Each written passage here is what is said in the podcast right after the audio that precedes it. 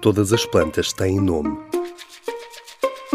Dúvidas sobre o mundo vegetal respondidas pelo Jardim Botânico. Qual é a planta mais pequena do mundo? A planta máis pequena do mundo é a Wolfia, ou lentilla de agua. As plantas do género Wolfia son acuáticas e viven flutuando en grandes grupos en agua doce. Non ten raíces e obtén os nutrientes que precisan directamente da agua, alén de facer a fotosíntese, claro. Há quase 30 especies dentro deste grupo, e todas son moito pequenas.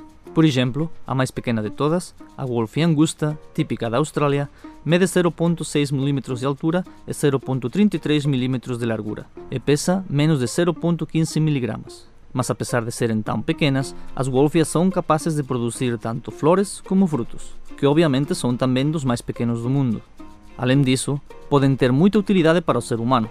Por exemplo, acha-se que podem ser eficientes retirando contaminantes da água, podem ser utilizadas como fertilizantes e, graças a um crescimento muito rápido, também podem ser usadas como biocombustível.